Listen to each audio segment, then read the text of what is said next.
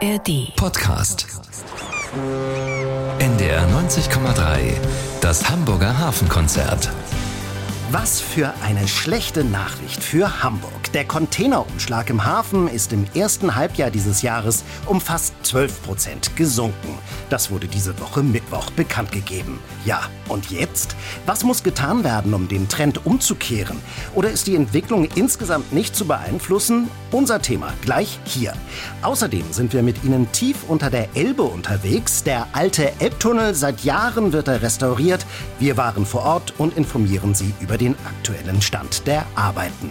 Das und mehr heute hier im Hafenreport vom Hamburger Hafenkonzert, Ausgabe 3589. Ich, ich bin Jan Wulff. Moin zusammen. NDR 90,3 Wir sind Hamburg. Hamburg. Am vergangenen Mittwoch, da war Zeugnistag für den Hamburger Hafen. Alle drei Monate legt die Marketingorganisation des Hafens die neuesten Umschlagszahlen vor. Und, was soll ich sagen, diese Halbzeitbilanz hat es in sich. So stark wie seit Jahresbeginn ist zum Beispiel der Containerumschlag schon lange nicht mehr eingebrochen. Warum? Das weiß Dietrich Lehmann. Holzkisten sind aufgestapelt, dicht an dicht, in den Hallen des Wallmann-Terminals am Reiherstieg. Einem traditionsreichen Unternehmen, das sich auf den Umschlag von Schwer- und Stückgut spezialisiert hat. Seit mehr als zwei Jahren gehört das Hamburger Terminal zum Logistikkonzern Deufol aus dem Taunus mit Dennis Hübner an der Spitze. Die Entscheidung, das Terminal zu kaufen, hat Deufol nicht bereut, sagt er. weil wir hier einen ganz, ganz wichtigen Knotenpunkt haben, wo wir die Kundenwaren konsolidieren, um letztendlich Warenströme zu optimieren, Ladungsträger besser auszulasten, dadurch substanziell CO2 zu reduzieren und letztendlich wir angetreten sind, hier durch Reduktion von unnötigen Transporten direkt Ware aufs Schiff verladen zu können. Deufol sammelt und verpackt am Reiherstieg Maschinenteile, ganze Fabriken und Anlagen, verlädt sie auf Schiffe, auf die Bahn, auf Lastwagen. Ein Geschäft, das im ersten Halbjahr in Hamburg erstaunlich stabil geblieben ist.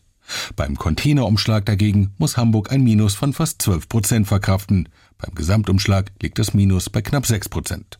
Axel Matern, Vorstand bei Hafen Hamburg Marketing, versucht zu beschwichtigen. Das Vorjahr, mit dem wir uns hier jetzt vergleichen, ist das Jahr gewesen, wo wir wirklich gewaltige Mengen an Containern umgeschlagen haben. Wir erinnern uns vielleicht, wir haben hier Supply Chain Disruptions gehabt, wir hatten alle Themen dieser Welt und jetzt ähm, basieren wir quasi den Vergleich auf einer, auf einer Basis, die sehr hoch war. Beim Containerumschlag ist Hamburg besonders stark von China abhängig. Mit keinem anderen Land werden so viele Waren gehandelt. Aber gerade bei den China-Verkehren verzeichnet Hamburg auch einen massiven Einbruch um fast 20 Prozent. Hafen Hamburg Marketing nennt das durchaus besorgniserregend. Das Konsumverhalten in ganz Europa ist drastisch zurückgegangen. Es wird sehr verhalten bestellt und das zeichnet sich natürlich bei der Produktion ab. Also die Fabriken sind äh, in China überhaupt nicht mehr ausgelastet. Also über die verschiedenen Fabriken hinweg sieht man, da ist, die arbeiten nur auf halbe Kraft, die arbeiten nur 30 Prozent. Und, und das ist das, was natürlich äh, dieses, dieses Bestellverhalten in, in Europa ein Grund dafür. Es gibt aber sehr viele Gründe an der Stelle. Zugelegt hat dagegen der Handel mit den USA, mit Finnland und mit Indien. Unter dem Strich, sagt Axel Matern, haben alle großen Häfen in Nordeuropa beim Umschlag verloren. Ich bin eigentlich recht zufrieden, wenn ich mir die Gesamtsituation angucke. Also wir sind in guter Gesellschaft, kann man sagen, mit den anderen Häfen. Wir sind da nicht, äh, schlagen da nicht irgendwie raus und, und vor allem, wir haben ähm, keine Marktanteilsverluste. Und das ist ganz wichtig natürlich zu sehen. Abseits des Containertransports kann der Hamburger Hafen durchaus auch Zuwächse verzeichnen, so Wirtschaftssenatorin Melanie Leonard. Im Massengutbereich gibt es richtig positive Tendenzen, sowohl flüssig wie auch bei äh, festem Massengut, wie zum Beispiel Saaten und dergleichen. Und das stimmt uns optimistisch für die zweite Jahreshälfte. Es wird eine große Herausforderung, das zweite Halbjahr, aber es ist ein bisschen Licht am Horizont zu erkennen. Wobei eine konkrete Prognose traut sich Hafen Hamburg Marketing nicht zu für das Gesamtjahr 2023. Es sind so viele Faktoren, also auch diese Kriegssituation und äh, was passiert da eigentlich oder was passiert, passiert in China? Ich meine, ich weiß es nicht. Das ist, was wir im Moment hören von unseren Kollegen, die vor Ort sitzen, äh, hört sich das nicht sehr trendwendemäßig in, in China an. Äh, Im Gegenteil, das sieht also eher, eher mau aus und das muss, müssen wir gucken, was heißt das dann am Ende für den Hamburger Hafen. Wir sind extrem als Hamburger Hafen von den China-Mengen natürlich äh, abhängig, das ist so. Wirtschaftssenatorin Melanie Leonard sieht allerdings zu einem Teil auch den Bund in der Pflicht, dem Hamburger Hafen und den übrigen Seehäfen hierzulande zu einem neuen Aufschwung zu verhelfen.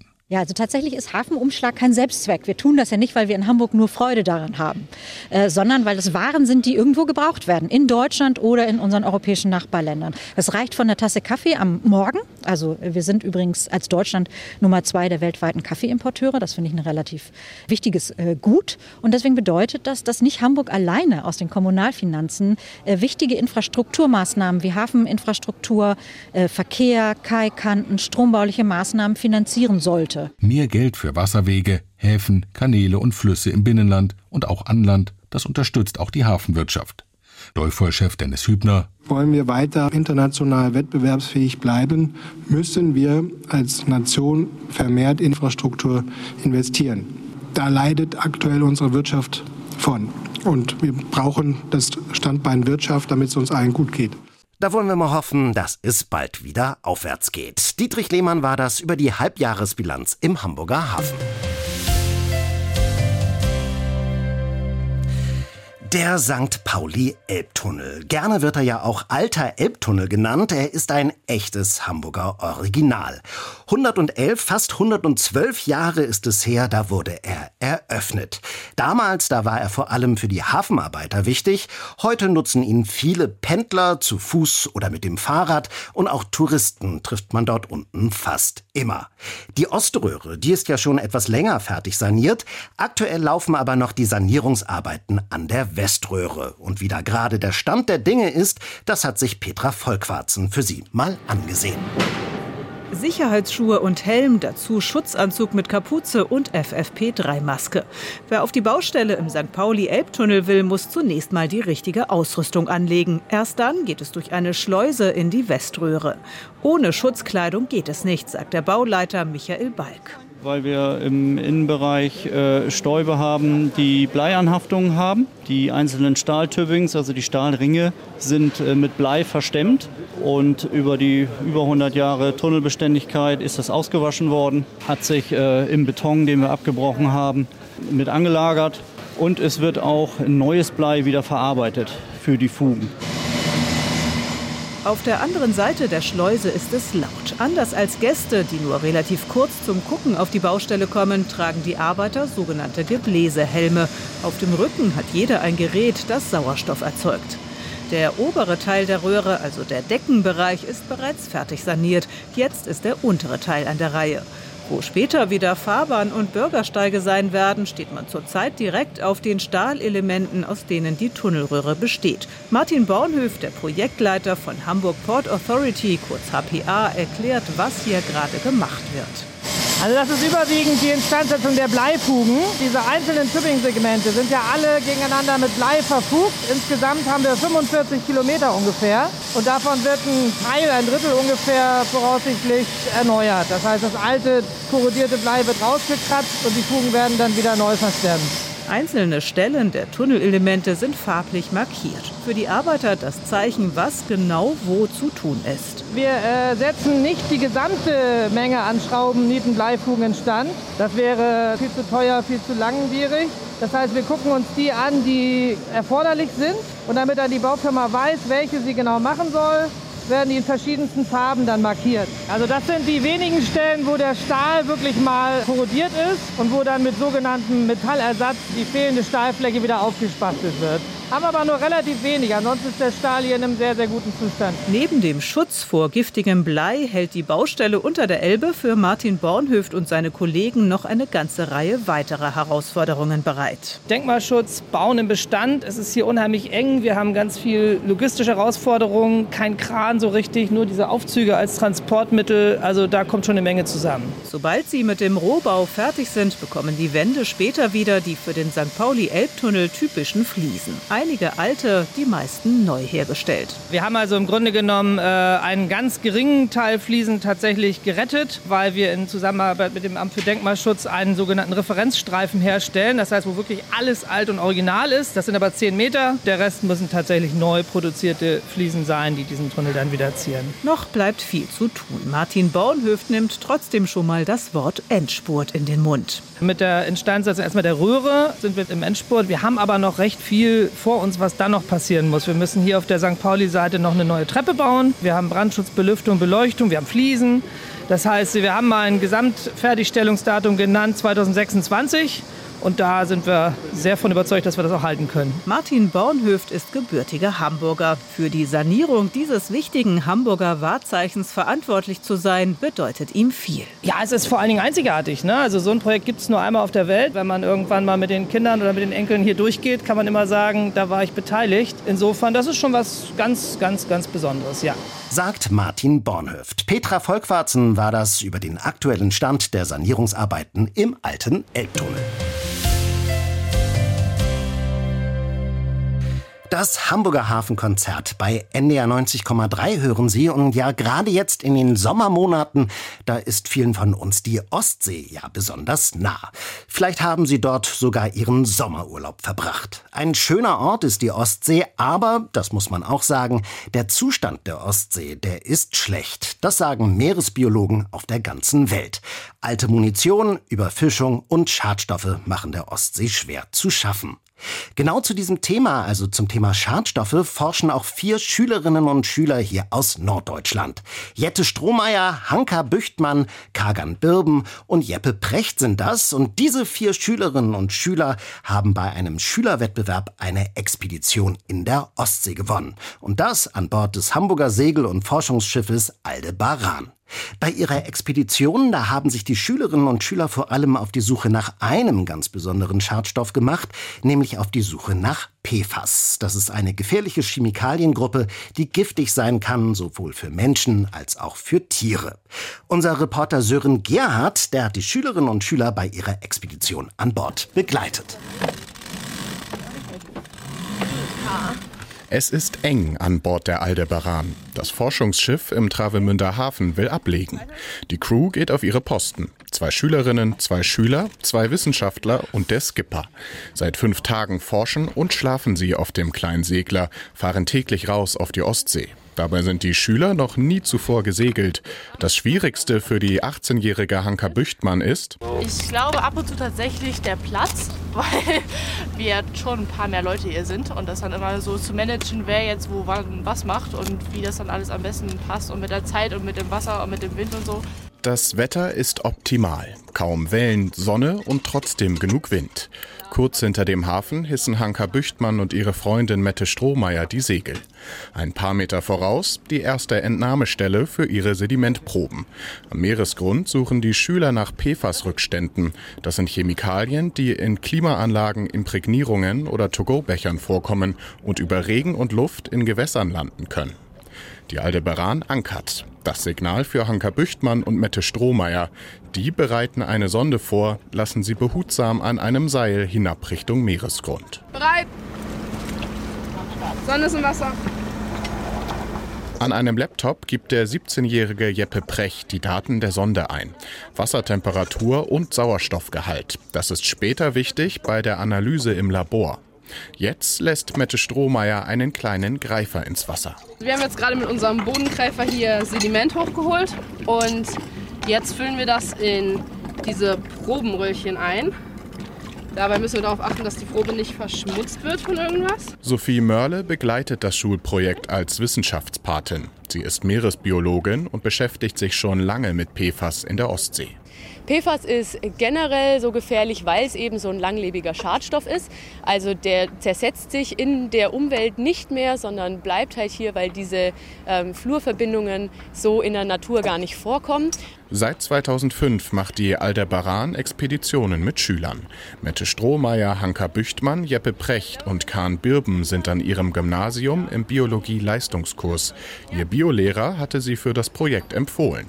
Der Chemiker Axel Friedrich ist seit zwei Tagen mit an Bord. In einer kurzen Mittagspause klärt er die Schüler über die Gefahren von PFAS auf. Einige der Stoffe wissen wir, die erzeugen Krebs. Einige sind eben auch, wo wir wissen, Immunsystem wird geschädigt. Wir wissen einfach nur, sie werden mehr und das ist keine gute Entwicklung für unsere Gesundheit und für die Gesundheit eben auch der Tiere und auch der Fauna. Die Forschung zu PFAS stecke noch in den Kinderschuhen, fügt Axel Friedrich hinzu, auch weil es so viele verschiedene PFAS-Chemikalien gebe. Die Schüler haben jetzt alle zwölf Sedimentproben an Bord geholt und in kleine Probebecher gefüllt. Hanka Büchtmann verstaut sie in einem Kühlschrank. Finde, wir sind auf jeden Fall ein super gutes Team und wir kommen alle super miteinander klar. Und es ist halt auch total interessant, dass man mal so einen praktischen Anteil hat. Ich meine, ich glaube, wir waren alle noch nicht segeln und dann ist das auf jeden Fall mal was anderes, als nur in der Schule zu sitzen und so ein bisschen über die Theorie zu reden. Nach fünf Stunden legt die Aldebaran in Niendorf an. Die Proben kommen jetzt ins Labor nach Leipzig. Im September kommt dann der fertige Bericht mit neuen Erkenntnissen zur PFAS-Belastung in der Ostsee. Sören Gerhard war das. Er war mit Schülerinnen und Schülern auf dem Hamburger Segel- und Forschungsschiff Aldebaran unterwegs. Schriftsteller, Weltreisender und Naturwissenschaftler. Das war Adelbert von Chamisso. Ein vielseitiger und umtriebiger Mann war das. Gedichte schrieb er gerne. Berühmt wurde er aber vor allem mit der wundersamen Geschichte von Peter Schlemiel. Da geht es um einen Mann, der dem Teufel seinen Schatten verkauft. Seine eigentliche Berufung, die fand Adelbert von Chamisso allerdings als Naturforscher. An Bord einer Forschungsexpedition segelte er um die Welt auf der Suche nach der legendären Nordostpassage. Der Wissenschaftler und Direktor des Zentrums für Naturkunde hier bei uns in Hamburg, Matthias Glaubrecht, der hat eine spannende Biografie über Chamisso geschrieben und Susanne Röse hat sie gelesen. Er stammt aus adeliger Familie aus der Champagne, die flieht während der französischen Revolution nach Deutschland. Der 1781 als Louis Charles Adlet de Chamisso de Boncourt geborene Adelbert von Chamisso wächst in Berlin auf, wird Offizier und quittiert den Dienst, um sich der Schriftstellerei zu widmen. Er führt ein rastloses Leben zwischen Berlin, Frankreich und der Schweiz. Dort entdeckt er seine eigentliche Leidenschaft, die Botanik. Sie lässt ihn sein Leben lang nicht mehr los. Chamisso schreibt sich in Berlin an der neu gegründeten Universität ein. Mit 30 Jahren beginnt seine Karriere als Naturforscher. Noch vor Abschluss des Studiums bekommt er die Gelegenheit, als Forscher auf eine dreijährige Weltumsegelung aufzubrechen. Per Kutsche reist Chamisso von Berlin nach Hamburg. Hier besichtigt er das private Naturkundemuseum Röding, erzählt Matthias Glaubrecht. Er hat sich Stücke angeguckt, unter anderem den heute hier bei uns im Zoologischen Museum noch zu bewundernden Narwalschädel. Den hat er bewundert, dann aber in Tagebuch dazu gesetzt, dass er später in Kopenhagen, wo er von Hamburg aus hingefahren ist, um an Bord der Rurik, dieses russischen Schiffes, zu gehen, auch in Kopenhagen nochmal so einen doppelzähnigen Schädel gesehen hat. Matthias Glaubrecht, der Leiter des Naturkundemuseums an der Bundesstraße, ist ganz fasziniert vom Leben des Adelbert von Chamisso. Seit 20 Jahren ist er auf der Spur des Naturwissenschaftlers, auf den er in den botanischen Sammlungen im Berliner Naturkundemuseum gestoßen ist. Seitdem hat ihn dessen Wirken nicht mehr losgelassen. Im Sommer 1815 beginnt Chamissos Weltreise in der Kieler Förde. Ein Paketboot bringt ihn zunächst nach Kopenhagen, von wo die Expedition startet. Für Chamisso ist es die erste Fahrt auf einem Schiff. Und die Nacht ward stürmisch. Als das Schiff zu rollen begann, wurden auf demselben die anfangs lauten Passagiere still. Und ich selbst zahlte dem Meere den ersten Tribut. Die stürmischen Winde auf der Nordsee sind nur harmlose Vorboten der Stürme, die ihn um Feuerland und im Pazifik erwarten, schreibt Glaubrecht. Seekrank wird Chamisso, der wie viele Seeleute damals Nichtschwimmer ist, noch öfter auf seiner Expeditionsreise. In Kopenhagen geht Chamisso an Bord der Rurik, eine Brick, die nicht mal 30 Meter lang und 7 Meter breit ist. Schon bald lassen Mannschaft und Kapitän Chamisso spüren, dass sie ihn und seine Arbeit nicht sehr schätzen. Voller Lust und Hoffnung, voller Tatendurst kommt der Gelehrte hin und muss zunächst erfahren, dass die Hauptaufgabe, die er zu lösen hat, darin besteht, sich so unbemerkbar zu machen, so wenig Raum einzunehmen, so wenig da zu sein als immer möglich. Die Mannschaft, die fand das lästig, dass da so stinkende Korallen und verfaulende Meeresalgen trocknend über der Reling hingen. Und bei jeder Gelegenheit, wo das Schiff gesäubert wurde und Chamisso nicht rechtzeitig da war, hat man das alles wieder über Bord geschmissen. Also das waren sehr beengte Bedingungen. Er hatte dann nur so eine Schublade unter seiner Koje, wo er er sowas äh, sammeln, verstauen konnte. Ziel der Expedition ist es, eine Passage durch das Eis im Norden zwischen Atlantik und Pazifik zu finden. Die legendäre Nordwestpassage. Chamisos Forschungen stören da eher. Drei Jahre dauert die Weltumsegelung. Sie führt nach Brasilien, Chile und Alaska, nach San Francisco, Hawaii und zu den südpazifischen Inseln. Die gesuchte Nordostpassage wird nicht entdeckt. Trotz der Enge auf dem Schiff kann Chamisso viele Pflanzen und andere Exponate auf der Reise sammeln, auch große wie Delfin- oder Walrossschädel und ganz einzigartige Schätze, zum Beispiel aus Holz geschnitzte kleine Wale. Die Einwohner der Aleuten, die waren Walfänger. Und dieses Wissen um die, die Wale, wie sie heißen, wie sie leben, hat Chamisso sublimiert, indem er Holzmodelle dieser Wale hat schnitzen lassen. Und Chamisso beschreibt dann die Namen und die Biologie und was er weiß. Und auf diese Art und Weise hat Chamisso als einer der ersten das indigene Wissen der Einheimischen transferiert in die Wissenskultur Kultur Europas, das wir heute eigentlich erst so richtig wertschätzen können. Auf Hawaii schreibt Chamisso Listen hawaiianischer Vokabeln auf, entdeckt bis dahin unbekannte Tier- und Pflanzenarten und beschreibt die verheerenden Folgen für die Völker, die von den Europäern entdeckt wurden. Die Sucht, wilde Völker zu bekehren, verbreitete sich jetzt in der ganzen Südsee und stiftet viel Unheil, da die Missionärs nie darauf bedacht sind, sie zu Menschen zu bilden, ehe sie Christen aus ihnen machen. Und so wird das, was ihnen Glück und Ruhe bringen sollte, der Grund zu blutigen Kriegen. Viele Stücke, die Chamisso auf seiner Expeditionsreise gesammelt hat, sind heute im Naturkundemuseum Berlin noch erhalten, darunter auch die aus Holz geschnitzten Wale. Sie erzählen die Geschichte einer abenteuerlichen Reise, eine Reise, die Glaubrecht sehr detailliert und ebenso sehr spannend nacherzählt. Ihm gelingt es, den Dichter und Naturforscher gleichermaßen zu würdigen, den Leser für das faszinierende Leben Chamissus in seiner Zeit zu begeistern und gleichzeitig dessen Wirken bis heute einzuordnen. Eine überaus kenntnisreiche wie spannende Lektüre. Sagt Susanne Röse. Dichter, Naturkundler und Welterforscher Adelbert von Chamisso und die Suche nach der Nordostpassage. So heißt das Buch von Matthias Glaubrecht. Das Buch ist im Galliani Verlag erschienen und kostet 36 Euro. Das Hamburger Hafenkonzert bei NDR 90,3 ist hier und die Köhlbrandbrücke, sie gehört zum Hamburger Hafen wie kein anderes Bauwerk und das schon seit rund fünf Jahrzehnten. In den vergangenen Wochen hat die Köhlbrandbrücke aber für jede Menge Schlagzeilen gesorgt. Es ist eine regelrechte Dauerdiskussion darüber entstanden, ob man die marode Brücke nicht doch langfristig erhalten kann oder wie ein Ersatz aussehen soll, falls man ihn denn wirklich braucht. Mein Kollege Dietrich Lehmann beschäftigt sich schon lange mit der Brücke und den Plänen für einen Ersatz und er ist jetzt bei mir im Studio. Moin Dietrich. Moin. Lass uns die ganzen Stimmen noch mal ein bisschen sortieren. Warum ist gerade in den letzten Wochen da eine neue Diskussion entbrannt? Also das liegt an zweierlei. Wir vom NDR hatten zusammen mit dem Abendblatt im Frühsommer die neuesten Zahlen rausbekommen, wie teuer denn ein Tunnel unter dem Kühlbrand wirkt.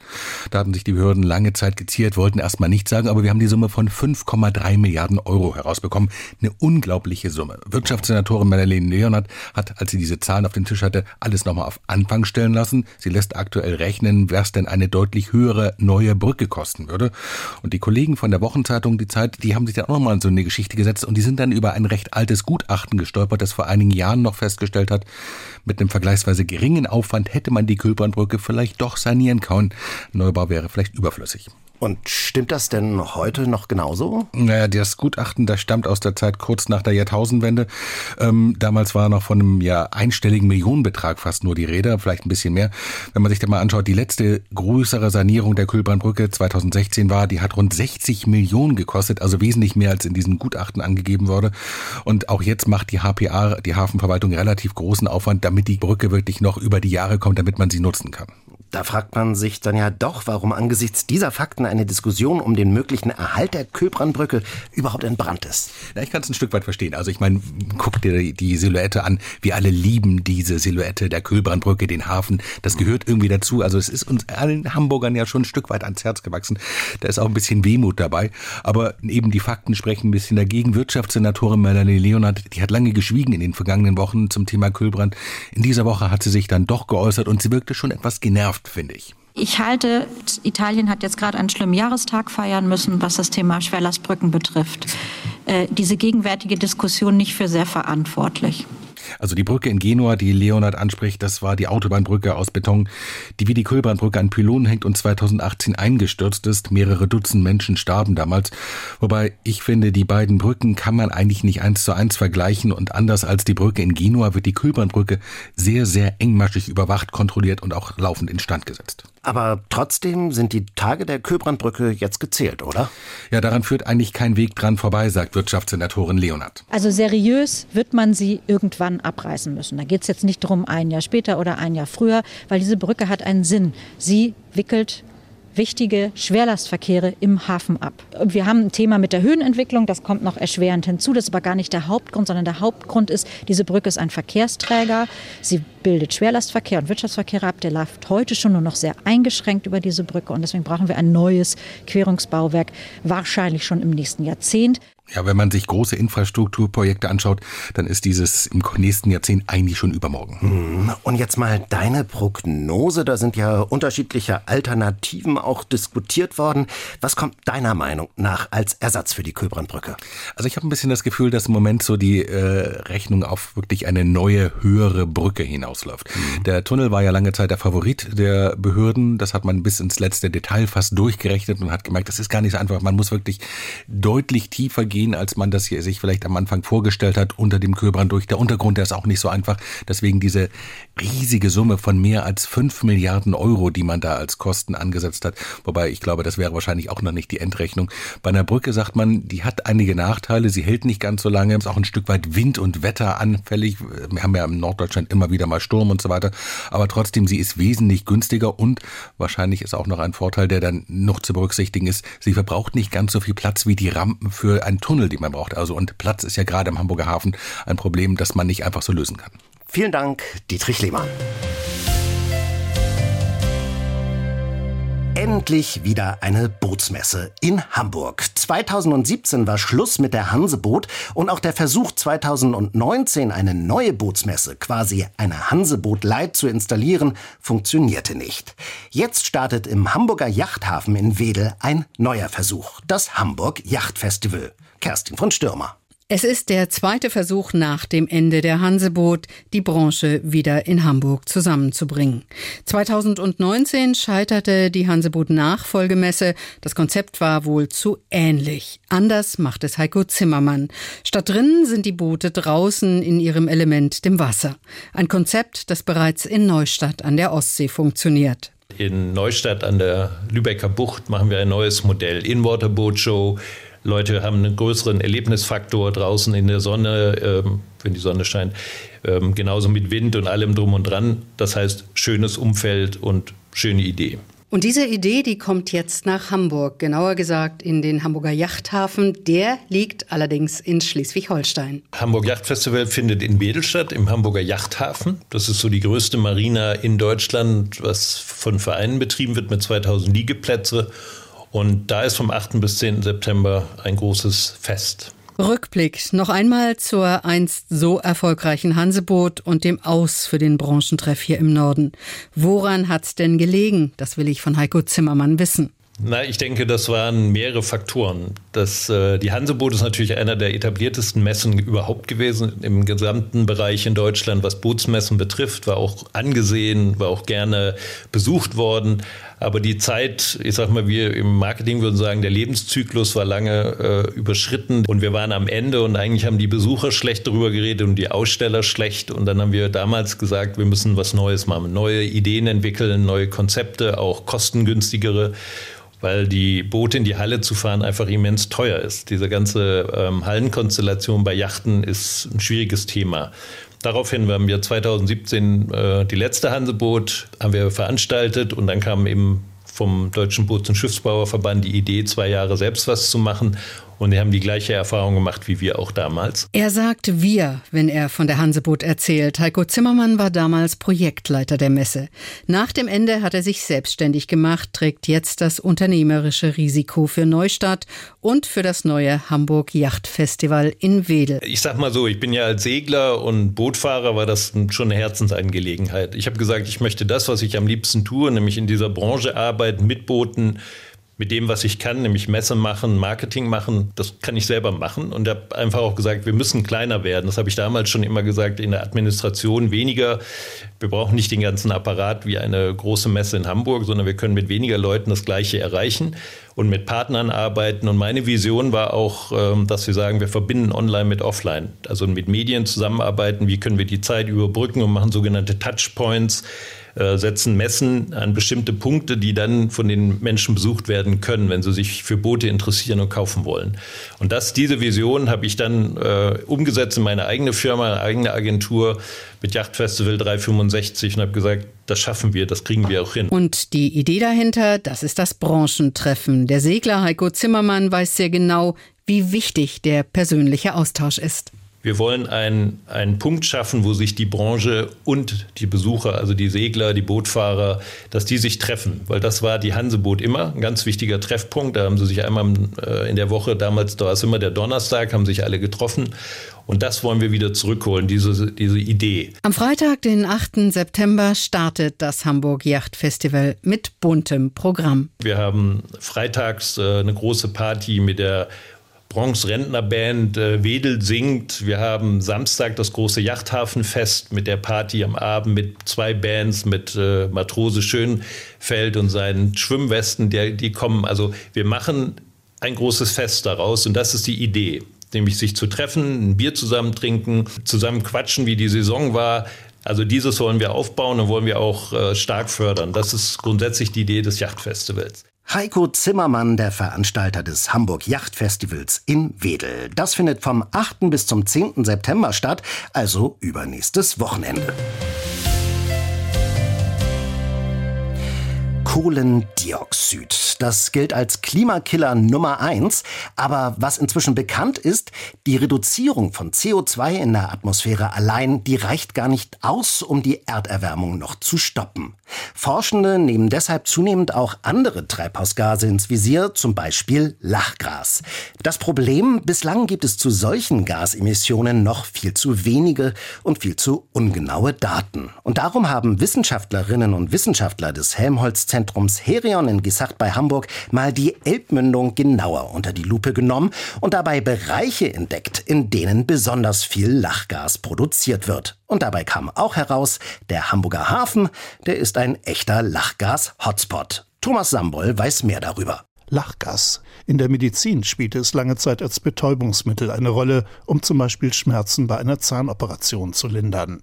Für das Klima ist Lachgas allerdings eine Katastrophe, erklärt die Biogeochemikerin Gesa Schulz vom Helmholtz-Zentrum Herion in Geesthacht. Es ist etwa 300 Mal klimaschädlicher als CO2, weil es super lange in der Atmosphäre verweilt. Und das dauert eben viel länger als bei CO2, hat aber den gleichen Effekt, dass Sonnenstrahlen sozusagen auf der Erde verbleiben und nicht in den Weltall wieder reflektiert werden kann. Ergänzt ihre Kollegin Tina Sanders. Laut Umweltbundesamt dauert es über 120 Jahre, bis Lachgas in der Atmosphäre abgebaut wird. Und gleichzeitig greift Lachgas beim Abbau und auch die Ozonschicht an und ist heutzutage sozusagen der wichtigste Stoff beim Ozonloch-Entstehungsprozess, seitdem FTKWs verboten worden sind. Und der Lachgasanteil in der Atmosphäre nimmt seit Jahrzehnten immer mehr zu, haben unter anderem auch Wissenschaftler des Max-Planck-Instituts für Biogeochemie in Jena herausgefunden. Insgesamt ist die Menge in der Luft zwar klein, trotzdem trägt Lachgas etwa sieben Prozent zur globalen menschengemachten Erwärmung bei. Als Hauptverursacher gilt der übermäßige Eintrag von Stickstoffdünger in der Landwirtschaft. Alles, was die Ackerpflanzen nicht aufnehmen können, wird vom Regen in die Flüsse gespült. Dort sorgen chemische Prozesse und Bakterien dafür, dass der Stickstoff in Lachgas umgewandelt wird, erklärt Tina Sanders. Gerade in den Bereichen, wo wenig Sauerstoff vorkommt, wird mehr Lachgas produziert, weil es eben in einem Prozess entsteht, der, wenn wenig Sauerstoff vorhanden ist, angeschaltet wird von den Bakterien. Auch in der Elbe landet jede Menge Stickstoff von den flussnahen Feldern. Wir messen Lachgas dann immer so, dass wir auf unserem Forschungsschiff, das ist die Ludwig Brandl, in der Nordsee starten und dann sehr langsam die Elbe hochfahren Richtung Hamburg und dabei eben kontinuierlich Lachgas in der Wassersäule messen. Dabei kommt modernste Lasertechnik zum Einsatz, erzählt Gesa Schulz. Seit 2015 wurden so mehrmals pro Jahr die Lachgasemissionen im Mündungsgebiet der Elbe erfasst. Das Ergebnis? Der Hamburger Hafen ist ein wahrer Lachgas-Hotspot. Das hat mit den vielen Süßwasseralgen zu tun, die durch die Stickstoffeinträge aus der Landwirtschaft besonders gut wachsen können und vor allem im Frühjahr und im Sommer massenweise in der Elbe aufblühen. Aus dem lichtdurchfluteten, relativ flachen Oberlauf gelangen sie ins Hafengebiet, wo der Fluss für die großen Frachtschiffe ausgebaggert wurde. Und weil es da plötzlich tief wird, sterben die Algen ab. Es wird nämlich einfach sehr schnell sehr dunkel und Algen brauchen Licht, um zu wachsen. Und wenn die Algen absterben, dann verbrauchen sie Sauerstoff. Und dabei wären dann eben die Bedingungen im Hamburger Hafen auch nochmal so, dass sie vor allem die Lachgasproduktion begünstigen. Umgerechnet wird allein hier so viel Lachgas emittiert, wie eine Kleinstadt CO2 produziert, haben die Wissenschaftlerinnen ausgerechnet. Besonders hohe Werte haben sie auch für den Bereich zwischen Cuxhaven und Brunsbüttel ermittelt. Auch hier spielen absterbende Algen eine Rolle, die mikrobiell und chemisch zersetzt werden und zur Freisetzung von großen Mengen Lachgas führen. Thomas Sambol über Lachgas in der Elbmündung und den Hamburger Hafen als Lachgas-Hotspot. Taifun-Überlebender, Kapitän auf großer Fahrt und seinerzeit der reichste Mann der Insel Föhr. Das war Jürgen Rickmers. Vom Leben des Jürgen Rickmers haben wir Ihnen hier im Hamburger Hafenkonzert bereits berichtet, denn sein Ur-Urenkel Bente Faust hat aus dem Leben seines Vorfahren einen aufwendigen und toll zu hörenden Podcast gemacht, aus dem wir hier auch schon Teile gesendet haben. Jetzt hat Bente Faust sich des Stoffes aber noch einmal von einer anderen Seite genähert. Zusammen mit dem Autor Klaus-Peter Liegfeld hat er einen Roman über seinen Vorfahren geschrieben. Das Süderende der Welt, die sieben Leben des Jürgen Rickmers heißt es und Carrie Rügmar hat das Buch gelesen und mit Bente Faust gesprochen. Es ist der 4. September 1851. Der erst 26-jährige Kapitän Jürgen Rickmers gerät mit seinem Schiff Mathilde im südchinesischen Meer in einen Taifun. An seine Seekiste geklammert überlebt er wundersamerweise diesen Riesensturm. 160 Jahre später findet Rickmers Ur-Urenkel Bente Faust diese Seekiste auf dem Dachboden des Rickmers Hauses auf Föhr das ist das Haus von seinem Sohn gewesen. Ja, also Jürgen Rickmers hat 1896 ein richtig fettes Haus in Süderende bauen lassen. Er war ja ziemlich reich. Und das hat er seinem Sohn zur Hochzeit geschenkt. Das Haus, das war 100 Jahre in, Familienbesitz, gehörte meinem Onkel als letztes und der musste es dann verkaufen, weil er in Ruhestand gehen wollte und das Geld einfach brauchte. Und dann musste halt dieser Dachboden entrümpelt werden und dabei habe ich geholfen und diese Truhe gefunden. Und die war voll mit Dokumenten und Briefen. Es folgte über die Jahre ein erfolgreicher Podcast über das Leben Jürgen Rickmers, bis dann die Idee zu einem Buch entstand. Und das ist ein Roman geworden. Darin bittet Rickmers den fiktiven Journalisten, damals Skribent genannt, Bruder Stern, um die Aufzeichnung seiner Lebensgeschichte. Das bietet die Freiheit, dass dieser Bruder Stern vieles kommentiert, seinen Gedanken freien Lauf lässt und die Zeit von 1850 bis zum Ende des Jahrhunderts aufleben lässt. Dadurch erfährt man einfach auch, wie das Leben im 19. Jahrhundert auf Föhr war. Darum ging es uns ja auch ganz doll, dass wir nicht nur den Rigmas zeigen, sondern einfach, wie war das Leben damals. Ne? Viele Führer wanderten nach New York aus, wo auch Jürgen Rigmas immer wieder war. Und es kommt die Frage auf, hat Jürgen Rickmers womöglich seinen Reichtum durch das Schmuggeln von Waffen im amerikanischen Bürgerkrieg gemacht? Unter ähm, der Blockade, die Abraham Lincoln eröffnet hat gegen die Südstaaten, war es natürlich lukrativ für Kapitäne, die diese Häfen kannten, da durchzusegeln und trotzdem Lebensmittel zu bringen. Also wir wissen auf jeden Fall, dass er Lebensmittel gebracht hat, vor allem Reis aus China, das hat er den Südstaaten geliefert. Ob er wirklich Waffen geliefert hat, wir glauben es nicht. Wir können es aber nicht genau sagen. Das konnte man nicht mehr rausfinden. Die wilden Slums Five Points in New York, aber auch emanzipierte Frauen auf Föhr, die Besetzung der nordfriesischen Inseln durch Österreich und ein reicher, wohltätiger Jürgen Rickmers. Das Süderende der Welt berichtet von all dem. Immer wieder unterbrochen von heutigen Kommentaren Bente Fausts. Spannend und durchaus unterhaltsam lassen Faust und Liegfeld das 19. Jahrhundert der Führer in diesem Roman wieder aufleben. Carrie Rügemar über das Buch Das Süderende der Welt, die sieben Leben des Jürgen Rickmers. Im Blankeneser KJM Verlag ist der Roman erschienen und er kostet 26 Euro. Der Hamburger Verein, der Hafen hilft. Über den haben wir ja schon häufiger berichtet hier im Hamburger Hafenkonzert bei NR 90,3. Und man muss auch wirklich sagen, da wird tolle Arbeit geleistet. Immer größer geworden ist der Verein in den vergangenen Jahren und auch die Gelegenheiten, bei denen geholfen wird, immer vielfältiger. Ob Fluthilfe fürs Ahrtal, Unterstützung für die Ukraine oder tagtägliche Hilfe für Sozialbedürftige hier bei uns in Hamburg. Bei aller Vielfalt heute, los ging es vor 14 Jahren mit Spenden von Kreuzfahrtschiffen. Und so ist und bleibt gerade auch Unterstützung aus dem Hafen für alle im Verein eine Herzensangelegenheit. Gerade konnten die Ehrenamtlichen im Verein einmal mehr eine größere Spende abholen. Und Petra Volkwarzen war fürs Hamburger Hafenkonzert dabei. Imposant liegt sie am Kai. Die MS Europa von Hapag-Lloyd Cruises hat zum Zwischenstopp in Hamburg am Barkenhöft in der Hafen City festgemacht. Gerade sind die Passagiere von Bord gegangen. In wenigen Stunden beginnt die nächste Reise. Auf dem Kreuzfahrtschiff wird an allen Ecken und Enden gearbeitet und gewerkelt. Kabinen gereinigt, neue Ladung verstaut und Matratzen ausgetauscht. Mittendrin im Gewusel, beschäftigt, aber glücklich, Anja van Eisten von der Hafen hilft. So eine Spende bekommt der Verein nicht alle Tage. Matratzen laufen bei uns immer gut. Wir sind total froh, weil gerade auch von äh, Kreuzfahrtschiffen die Matratzen sehr häufig getauscht werden und demnach auch in gutem Zustand sind. Alte Matratzen raus, neue Matratzen rein. Ehrenamtliche von der Hafen hilft packen an Bord und am Kai mit an. Wir waren vor kurzer Zeit in Travemünde, haben da bereits 184 Matratzen abgeholt. Jetzt die zweite Charge 218 Stück.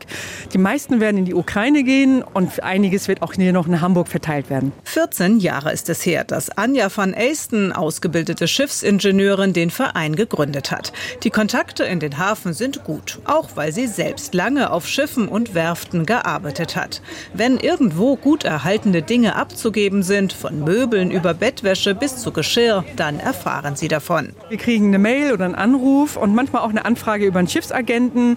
Äh, Mensch, ich habe hier ein Schiff, die haben die und die Sachen zu spenden, habt ihr Interesse? Es sind mittlerweile jahrelange Kontakte und äh, verlässliche Partnerschaften. Zum Glück, sagt Svenja Weil von der Hafen hilft, finden sich immer Unterstützerinnen und Unterstützer, die Lust und Zeit haben, mit anzupacken. Also Mitmacher sind bei uns immer willkommen. Einfach mal auf unserer Internetseite vorbeigucken. Da gibt es einen Link zu einer Anmeldeplattform, wo solche größeren Aktionen drin sind. Ansonsten uns einfach mal per Mail kontaktieren. Und dann läuft es eben so, wenn wir Aktionen haben, wie das hier heute, dann gibt es eine Rundmail. Wer hat Zeit, wer hat Lust? Es gibt noch eine WhatsApp-Gruppe, wo viel drüber organisiert wird, für, gerade für kurzfristigere Sachen. Dann und dann ist was los, wir brauchen helfende Hände und die Rückmeldungen kommen. Es ist eine total sinnstiftende Tätigkeit in einer großartigen Crew und auch wenn es mal anstrengend ist, macht es einfach Laune. Weil die Kontakte zur Reederei so gut sind, kommt auch der Kapitän der MS Europa, der Norweger Dag Dvergastein, kurz dazu. Es freut uns sehr, dass äh, wir äh, kann, äh, die Hafenhilfe helfen. Wir hat keinen Platz für diese Matratzen an Bord und es kann sicher benutzt für viele, viele Jahre weiter. In der Vergangenheit, sagt Gabi Haupt von Hapag-Lloyd Cruises, haben sie immer wieder Dinge von der MS Europa an den Verein gespendet. Wir hatten jetzt gerade das Geschirr getauscht in einem unserer Restaurants und das ganze alte Geschirr, was ja noch sehr gut in Ordnung war, haben wir auch an Hafen Hüft abgegeben. Und als es abgeholt wurde, meinte der Fahrer, oh, ich weiß schon genau, welcher alten Dame ich einen Teil dieses Geschirr geben wird, weil sie hat nichts mehr. Und das ist das, was uns so gut tut, weil wir wissen, es kommt in gute Hände und dann trennt man sich viel leichter davon, als wenn man es irgendwo einfach nur noch wegwerfen würde. Weshalb sie auch künftig Bescheid sagen werden, wenn mal wieder etwas abzugeben ist. Das wird schon bald der Fall sein. Naja, die Europa geht nächstes Jahr in die Werft und da werden wir ja auch wieder was im Hotelbereich machen und all das, was wir austauschen, Möbel, werden immer erstmal an Hafen Hilft angeboten. Wenn der Verein der Hafen Hilft nicht gerade Spenden von Kreuzfahrtschiffen abholt, dann geht es im Vereinsalltag ganz oft um private Sachspenden vor allem um Hausrat. Im Spendenlager in Bahrenfeld sammeln sie all das, was zwar gebraucht ist, was aber soziale Einrichtungen und bedürftige Menschen in Hamburg noch gut gebrauchen können. Wir brauchen kleine Elektro-Sachen wie Wasserkocher, Staubsauger. Ähm, der Hausrat ist bei uns eigentlich der wichtigste Bestandteil, um Menschen in Not zu helfen. Der Arbeitseinsatz im Hafen bei der MS Europa hat ihnen allen einmal mehr viel Spaß gemacht. Den Ehrenamtlichen wie Christiane Mandel. Da einfach mitzuwirken, ein bisschen Gutes für die Welt zu tun, das ist es wirklich. Und der Vereinsgründerin Anja van Eisten, für die so ein Einsatz an Bord und an der Hafenkante auch immer wieder etwas ganz Besonderes ist. Es ist einfach das Schönste, zu Schiffen rauszufahren in unseren Hafen, wo unsere Wiege stand. Es ist für uns immer ein Nachhausekommen. Was für ein tolles Engagement der Leute vom Verein Der Hafen hilft. Und wenn Sie mehr über den Verein wissen wollen oder vielleicht auch mithelfen wollen, dann schauen Sie doch mal auf der Internetseite von Der Hafen hilft vorbei. Den Link dahin finden Sie auch bei uns im Netz auf der Seite zu dieser Sendung auf ndr.de-903. Und das war's auch schon wieder für heute. Aber klar, nächste Woche sind wir wieder für Sie da. Da geht's um den Kreuzfahrttourismus hier in Hamburg. NDR 90,3. Das Hamburger Hafenkonzert. Es ist noch gar nicht so lange her, da war eine Kreuzfahrt eher nur etwas für sehr gut betuchte Senioren. Reinhard Wolf war Ende der 90er Jahre in der Handelskammer zuständig für Hafen, Schifffahrt und Tourismus und er erinnert sich, wie das so war vor einem Vierteljahrhundert mit den Kreuzfahrtschiffen hier bei uns in Hamburg. Man hatte fast den Eindruck, die haben sich verfahren, wenn die hier nach Hamburg kamen weil ja auch gar keine Infrastruktur dafür da war. Sie wurden im südlichen Hafenbereich dann irgendwo an einen Kai gelegt, der eben nicht für Kreuzfahrtschiffe geeignet war. Der häufigste Anlass, nach Hamburg zu kommen, war in der Tat ein Werftaufenthalt. Denn wir hatten ja mit Blomofoss eine sehr gute Werft, die schnell und gut reparieren konnte. Und so sind die Schiffe dann gekommen, haben dann ihre Passagiere ausgeladen, um das so zu sagen, und nach dem Werftaufenthalt mit neuen Passagieren wieder rausgefahren. Das war eigentlich der übliche Aufenthalt, 15 bis 20 Schiffe pro Jahr. Die Kreuzfahrtschiffe damals noch eher seltene Gäste. Heute gehören sie zum festen Bestandteil des Hafens und auch und vor allem als Wirtschaftsfaktor sind sie kaum mehr wegzudenken. Mehr dazu und zu den im September anstehenden Cruise Days im Hamburger Hafenkonzert in der kommenden Woche, wie immer bei NDR 90,3 zu hören, Sonntagmorgens ab 6, noch einmal ab 19 Uhr und natürlich auch online, dann ohne Musik in unserem Hafenkonzert Podcast. Und den, den können Sie übrigens auch abonnieren. Mehr Infos dazu auf ndr.de-903 und in unserer NDR Hamburg App. Klicken Sie noch mal rein. NDR 90,3. Wir sind Hamburg. Hamburg. Hamburg. Und das war's für heute. Ich bin Jan Wulff. Bis denn. Das Hamburger Hafenkonzert. Am Sonntag immer morgens um 6 und abends um 19 Uhr. Bei NDR 90,3. Wir sind Hamburg.